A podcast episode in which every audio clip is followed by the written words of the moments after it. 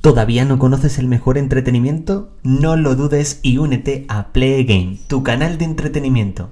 Vídeos, encuestas y mucho más contenido. Si te gusta el mundo de la televisión, suscríbete a Play Game. Ah, y activa la campanita.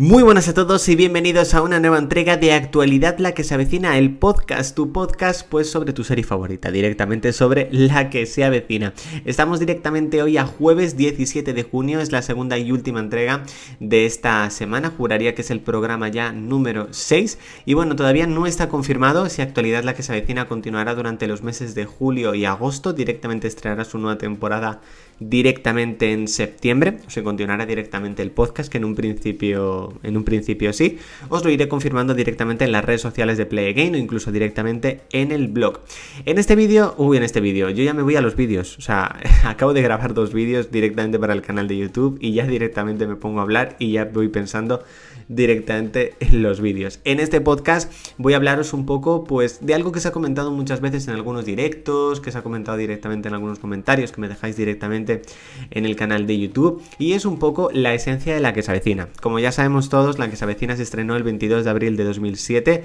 pero para muchos la que se avecina verdaderamente comenzó en el año 2009, concretamente con esa tercera temporada. Sí que es verdad que a partir de la tercera temporada la que se avecina comenzó, por decirlo así, a tener su propia esencia. Verdaderamente comenzamos a verla tal y como es hoy en día. Sobre todo en qué se, en qué se vio, un poco pues en la estética, yo creo que sí que se vio y sobre todo también en el cambio de registro de algunos personajes como por ejemplo Maite, que yo creo que, bueno, no se nota mucho con respecto a cómo eran las dos primeras temporadas, pero sí que vimos ese cambio de registro, sobre todo en el personaje de Amador. Yo creo que es el personaje en el que más se vio ese cambio de registro, es decir, Amador no es el mismo a partir de la tercera temporada que como era en las dos primeras temporadas de la que se avecina, vamos, ni muchísimo menos, o sea, es un cambio de registro completamente brutal. Y también, por supuesto, el personaje de Coque, lo he comentado directamente muchas veces en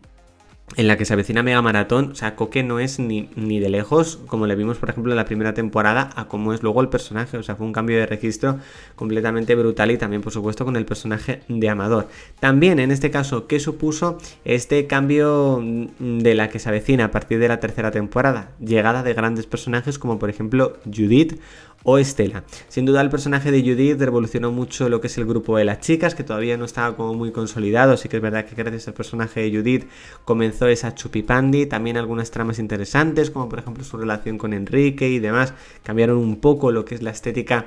también de la serie y también Estela que yo creo que revolucionó muchísimo las tramas, revolucionó muchísimo los personajes y verdaderamente pues se vio, se vio un cambio, o sea, y que yo creo que la tercera temporada sin duda es un antes y un después para, para la que se avecina, sin duda yo creo que incluso la primera temporada pusieron esa trama